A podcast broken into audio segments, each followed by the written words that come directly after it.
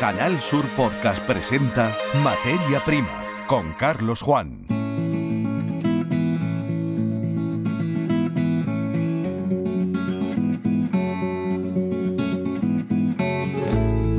Bienvenidos al primer podcast Materia Prima de la temporada 2022-2023, un periodo en el que en el mundo de la agricultura van a pasar muchas cosas, tienen de hecho que ocurrir. El año pasado contamos fenómenos meteorológicos, calimas, tensiones diversas en los mercados, huelgas en el transporte, tensiones geopolíticas también, mucha innovación hecha desde aquí, desde Andalucía, con una presencia destacada en los eventos de referencia que se suceden a lo largo de los meses.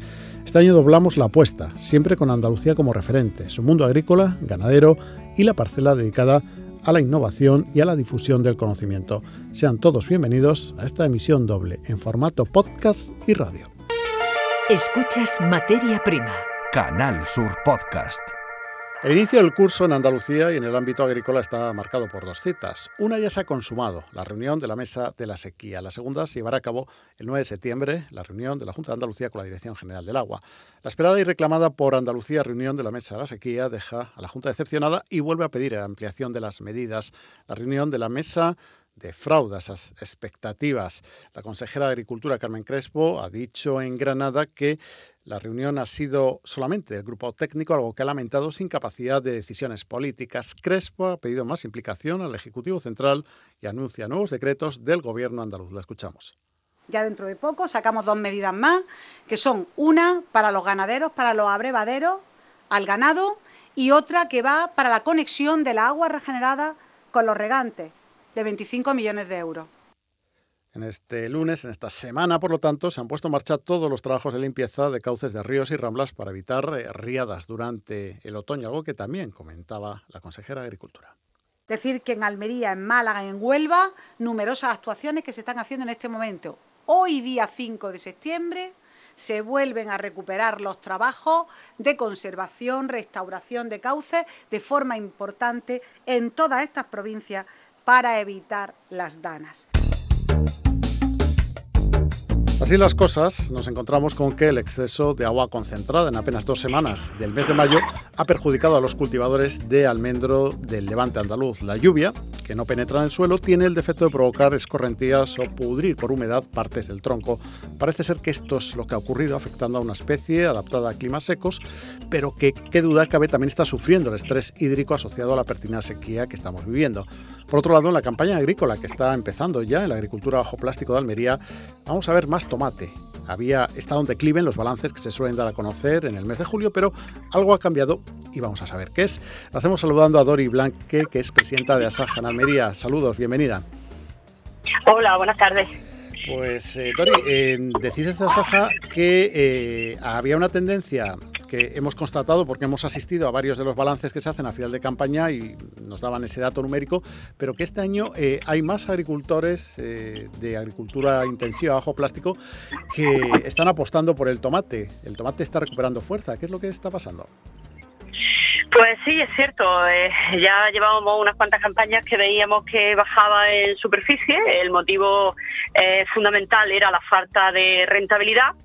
Y bueno, afortunadamente, pues en la pasada campaña el comportamiento que tuvo el tomate en pizarra fue bueno. Eh, por circunstancias que es cierto que eran eh, circunstanciales que se dieron en la campaña pasada, como puede ser por un aumento en los costes de la energía que llevó a países como Holanda a tener una menor producción o, una menor importación de países terceros, pues esto hizo que, Almería pues se pudiese defender mucho mejor en tomate y que los agricultores de tomate tuviesen una campaña aceptable. Con lo cual, pues eso ha hecho que este año las previsiones que hay es que eh, se vea incrementado la superficie aproximadamente en un 15% inicialmente. Vamos a ver el desarrollo cuando ya iniciemos eh, la campaña y tengamos un poquito más de datos.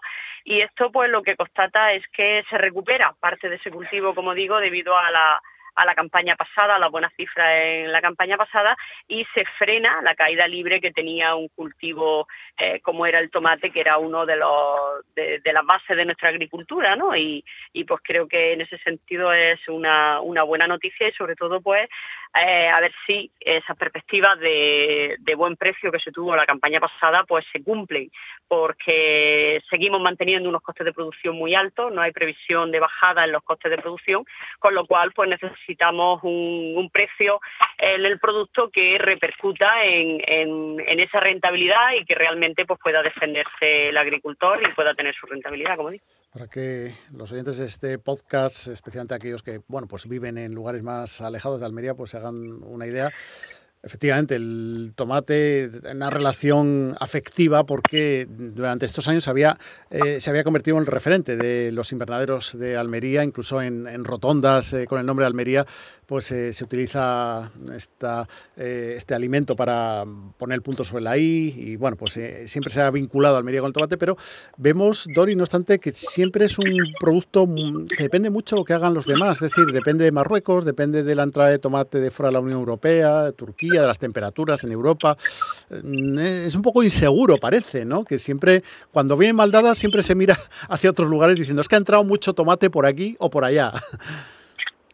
Bueno, sí, son productos sensibles, ¿no? En, en general, las hortalizas son eh, bueno, las hortalizas, por lo menos las que nosotros cultivamos aquí en Almería, pues son productos sensibles porque son productos eh, con una vida útil muy corta, son productos bastante perecederos, a pesar de que hay variedades que, que aguantan más y que son larga vida, pero es cierto que tenemos pues uno, un producto bastante sensible.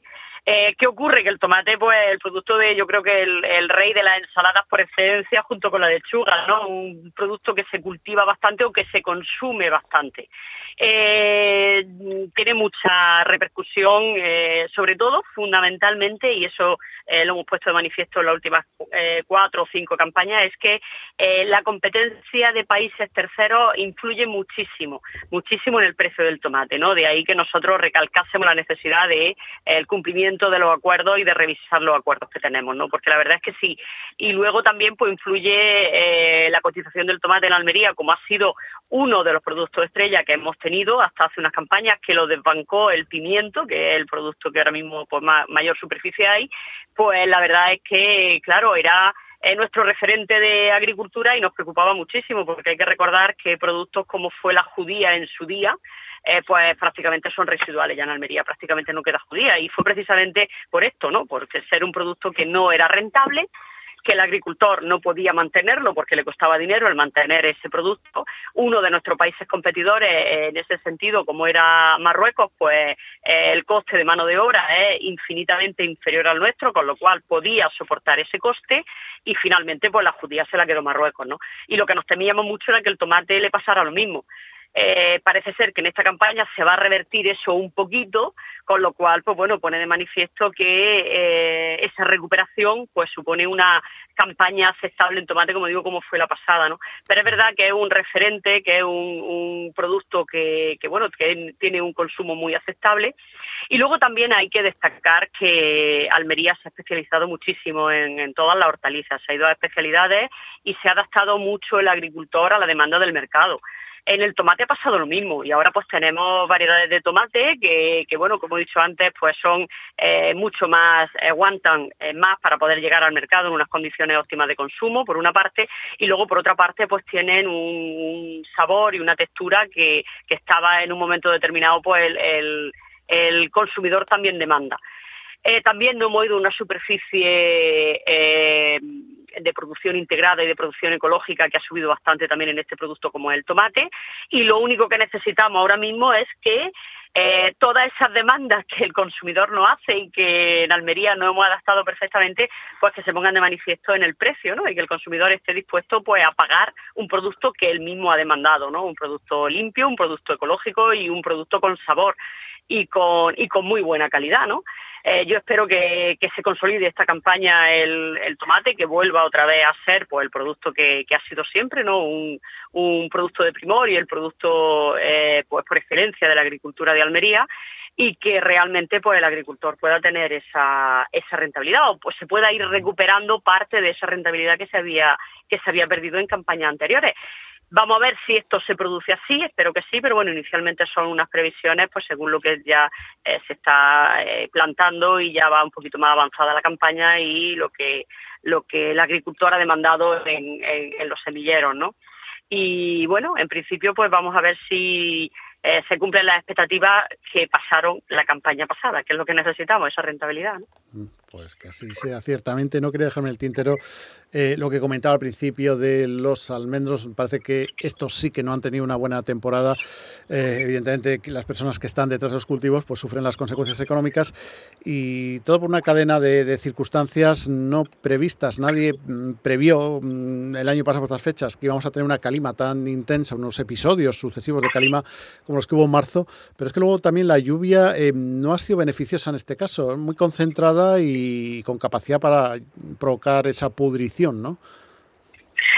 Efectivamente, el almendro uno de los cultivos que más he visto afectada, por, como, comentas, por esas lluvias persistentes. Fueron lluvias muy concentradas en, pocos días y, bueno, el, terreno al final absorbe hasta donde puede y llega un momento pues que ya le sobra ese agua, ¿no? Ese agua. La verdad es que lo ideal sería que estuviese repartido a lo largo del año esos litros de agua que cayeron, pero bueno, fueron muy seguidas, con lo cual, pues como, como decía, eh, provocó pues problemas de pudrición, provocó problemas en, en el cuaje junto con esa calima que afectó absolutamente a todo y el almendro pues no quedó exento de esa afección.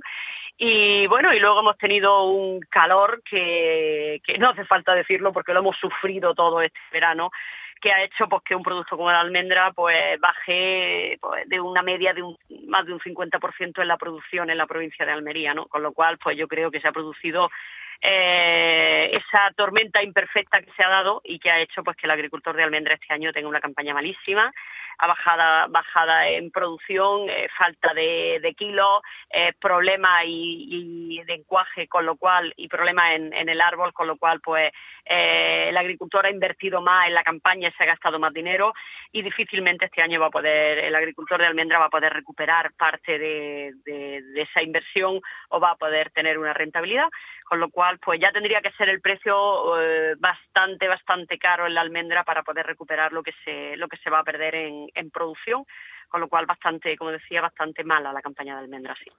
Bueno, pues con ese dato negativo nos quedamos a ver si el año que viene por estas fechas vamos a contar noticias mejores y en principio, eh, como si has podido comprobar, pues las administraciones ahí a la búsqueda del agua, cada una llevando el agua a su molino, pero eh, en fin, lo, ideal supongo que sería unas lluvias generosas, consistentes y eh, especialmente para cultivos extensivos, claro, evidentemente los invernaderos se pueden escapar de esta dinámica, pero también se traduciría en un abaratamiento del agua si esta fuera un recurso más, eh, más abundante, pero de momento pues que el tiempo acompañe, ¿no? Es lo que podemos pedir a la espera de que lleguen obras o decisiones de mayor calado. Bueno, yo espero que este este otoño invierno podamos recuperar con lluvia y con nieve pues parte de, del agua perdida por esta sequía, ¿no? Y, que la sequía no siga sobre todo, ¿no? Que es lo que todos deseamos. Pero como eso se escapa de alguna manera a nuestras posibilidades, porque todavía no podemos fabricar ese agua, pues lo que sí que hace falta es eh, acabar la infraestructura hídrica, eh, hacer las que están pendientes por hacer, que llevamos ya muchos años reclamando la necesidad de agua que tenemos en Almería. En Almería estamos en sequía persistente, o sea, esto es eh, eh un año tras otro, eh, al resto de, el resto de, del territorio nacional está sufriendo lo que nosotros siempre sufrimos. Creo que aprovechamos el agua como nadie y que, y que no solamente en aprovechamiento propiamente dicho, sino en rentabilidad económica la rentabilizamos como nadie, con lo cual yo creo que no solamente el que se haga en esa infraestructura hídrica, sino sobre todo para cultivos que dependen muy mucho del cielo y de la lluvia, pues que realmente y para los agricultores que lo están sufriendo, pues que se pongan medidas sobre la mesa, pero medidas reales. Se necesitan pues medidas fiscales eh, se necesita apostar valientemente por este sector, por el sector agrario y se necesita eh, compensar al agricultor de alguna manera esas pérdidas. El agricultor del almendro, por poner un ejemplo, este último que hablábamos, no, no tiene posibilidad de ninguna manera de poder recuperar eso.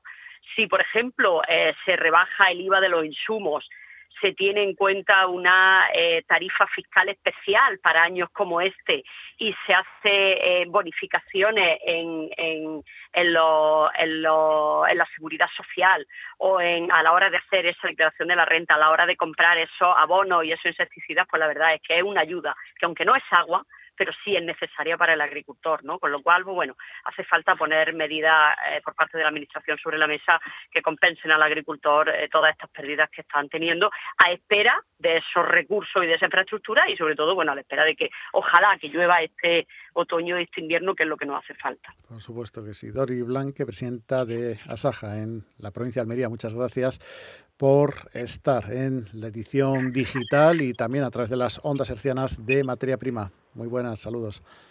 Gracias a vosotros, un placer.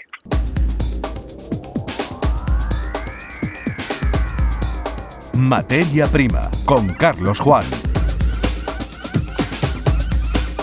Las próximas semanas van a estar marcadas por al menos dos eventos en los que Canal Sur va a tener una destacada presencia.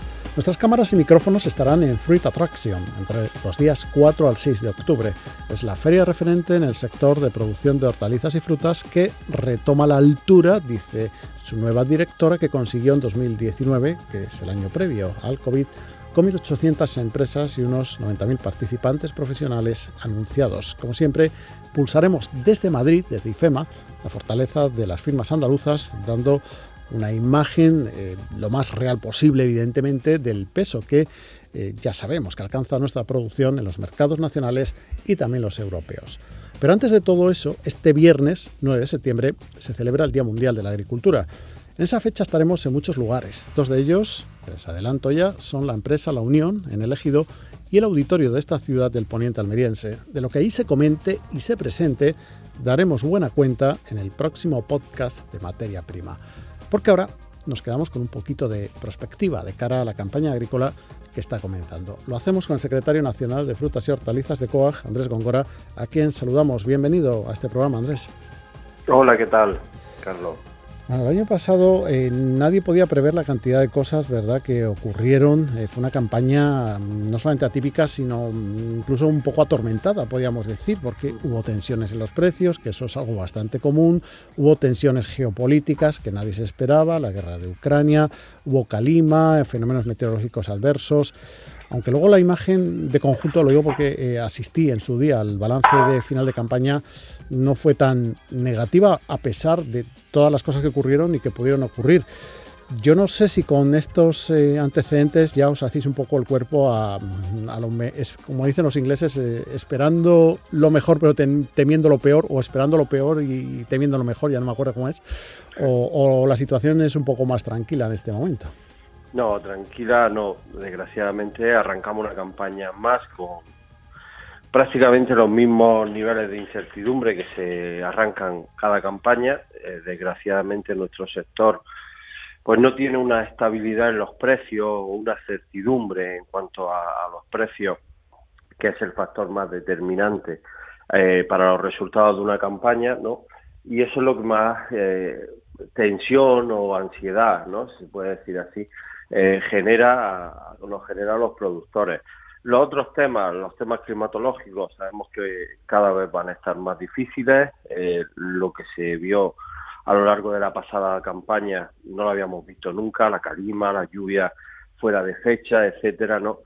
Pero es verdad que esta campaña se arranca con ilusión. Los datos finales de la campaña pasada, y es muy difícil hablar de hacer una foto que les valga a todos, pero en términos generales no fue una mala campaña en lo que se refiere a precios, sí en lo que se refiere a kilos, eh, pero al final el precio es el que manda y, sí que hubo unos resultados aceptables, ¿no? Se pudo cubrir los costes de producción que siguen desbocados a día de hoy, quizás una de las preocupaciones más, más grandes que tenemos, porque no paran, ¿eh? llevamos, esto fue antes de la guerra de Ucrania, ya veníamos hablando de de la subida de los costes de producción eh, desde hace prácticamente un año, pero es que no han parado, ¿eh? Sobre todo el tema de fertilizantes se, está poniendo muy, muy difícil, ¿no? Pero sí que se, se ve con, con optimismo y un dato muy, muy revelador es la superficie de tomate, ¿no? Eh, era lo que más nos preocupaba en los últimos años.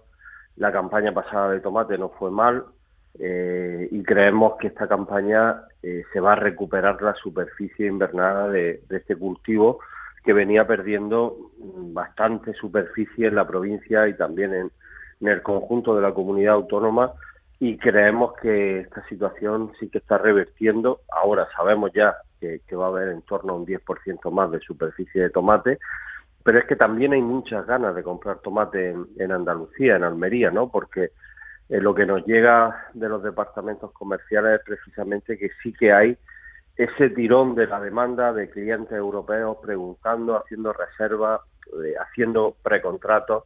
O sea que sí que hay optimismo de cara a esta nueva campaña. ¿no? Bueno, eh, para que nuestros oyentes mm, que no están, la fracción de la audiencia que a lo mejor no está tan cercana o tan pegada a un invernadero eh, o a una explotación de las que mm, en el levante almeriense pues son comunes, pero quizá pensando sobre todo los invernaderos, el, al inicio de campaña, al decidir qué se planta y qué no se planta, mm, ¿qué factores eh, suelen ser tenidos en cuenta para tomar esta trascendente decisión por parte de un agricultor, porque luego al final se ve que unos cosas, unos productos están mejor pagados y otros no tanto. Como no se sabe de antemano, ¿de qué depende que se opte mm. por pimiento, por tomate, por berenjena? Por... Es una buena pregunta.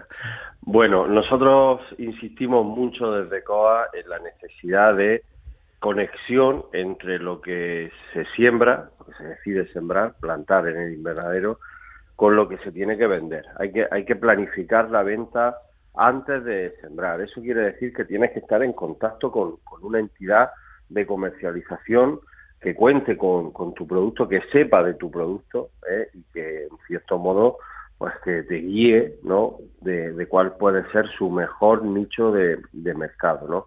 En una OPCH, los agricultores que están en una cooperativa, que suelen ser OPCH, o son OPCH todas, organizaciones de productores. Ahí eh, se hace una planificación en función a las variedades y a los productos que trabaje la cooperativa, ¿vale? Y, sigue que hacer una planificación, además con varias semanas de antelación. Y más o menos el otro 50% de agricultores que no forman parte de OPCH, más o menos la mitad de agricultores están en cooperativa, la otra mitad están en alóndiga, en comercializadoras privadas, eh, tienen que contar con, con, ese equipo comercial de la empresa donde vayan a comercializar para tomar esa decisión. Aún, en última instancia, pues el agricultor tiene que ver sus números, ¿no? Eh, por mucho que te dediques a un producto, si en los últimos años no te está yendo bien, pues la mayoría intentan hacer un cambio, ¿no? Eh, los últimos años lo que hemos visto es como bastantes agricultores han pasado al cultivo de pimiento y calabacín, sobre todo los que han ido dejando el tomate, y bueno, es en este año lo que parece es que si se deja de sembrar o de aumentar tanto la superficie de calabacín, incluso creemos que va a retroceder, eh, en beneficio de recuperar la, superficie de tomate. Pero la pregunta que me hace es, por libre, eh, a, la aventura, creo que cada vez hay menos, menos agricultores, los que deciden sembrar sin previamente haber contactado con, con alguna comercializadora. Es lo lógico. ¿no? Y otra pregunta se me ocurre después de oír durante este verano mensajes de las autoridades, en este caso el gobierno andaluz. La bonificación al gasóleo, ¿tú crees que se mantendrá después del 31 de diciembre? Porque era lo que se mm. estaba pidiendo. El mundo agrícola también necesita eh, facilidades y abaratamiento a los insumos. Bueno, ojalá, y creo que eh, no solamente hay que hablar ya del tema del gasóleo, esos 20 céntimos, el precio no baja, el precio del gasóleo no baja, los agricultores de Almería, los agricultores de invernadero andaluces gastamos muy poco gasóleo, prácticamente nada, salvo los que no puedan estar conectados a la red eléctrica, no necesitan para regar, o, los que tengan algún tractor, pero son de pequeña dimensión y no, no gastamos mucho gasóleo, pero es verdad que el gasóleo o el combustible tiene una incidencia muy directa en el coste del transporte y también en el coste del transporte de los insumos y eso al final lo acabamos pagando los agricultores. Por eso es necesario que se mantenga esa bonificación. Pero además creemos que es muy importante el tema de, la electricidad. Realmente la, energía que más nos está afectando como agricultores es la electricidad y no es que seamos grandes consumidores directos de electricidad, pero las comunidades de regantes nuestras, las que nos abastecen de agua, sí. Y el precio del agua se está poniendo, bueno, eh, casi como un artículo de lujo, ¿no? Lo que pasa es que ahí no queda más remedio que, utilizar agua, ahí no puedes recortar, no puedes buscar alternativas, ¿no? Y mira que ya somos eficientes en el regadío, ¿no? Por eso creo que, lo que estamos trasladando al Ministerio, se hizo en la última reunión de la sequía, es que eh, las comunidades de regantes hay que bajarle el precio de, del IVA, el coste del IVA, a un IVA súper reducido del 4%, y además hay que plantear la doble tarifa para que no se les penalice cuando se extrae agua o se bombea agua en, horas punta. ¿no? En definitiva, una batería más para que el gasóleo agrícola que no gastamos pues sea similar a, eso, a un gasóleo agrícola, pues una electricidad agrícola.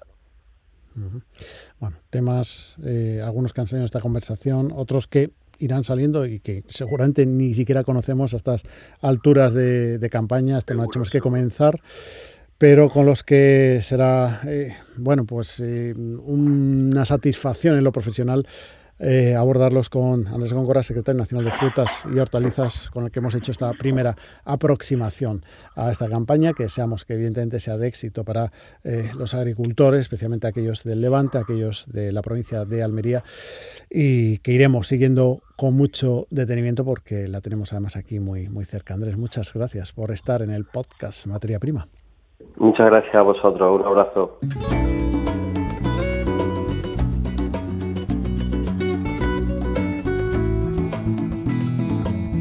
Esto es todo cuanto teníamos preparado para esta emisión. Les animamos a conectar con el resto de la oferta informativa que en formato podcast encontrarán en esta misma web, la de Canal Sur Radio y Televisión. También les invitamos a que continúen en la sintonía de Canal Sur Radio. Saludos. En Canal Sur Podcast han escuchado Materia Prima con Carlos Juan.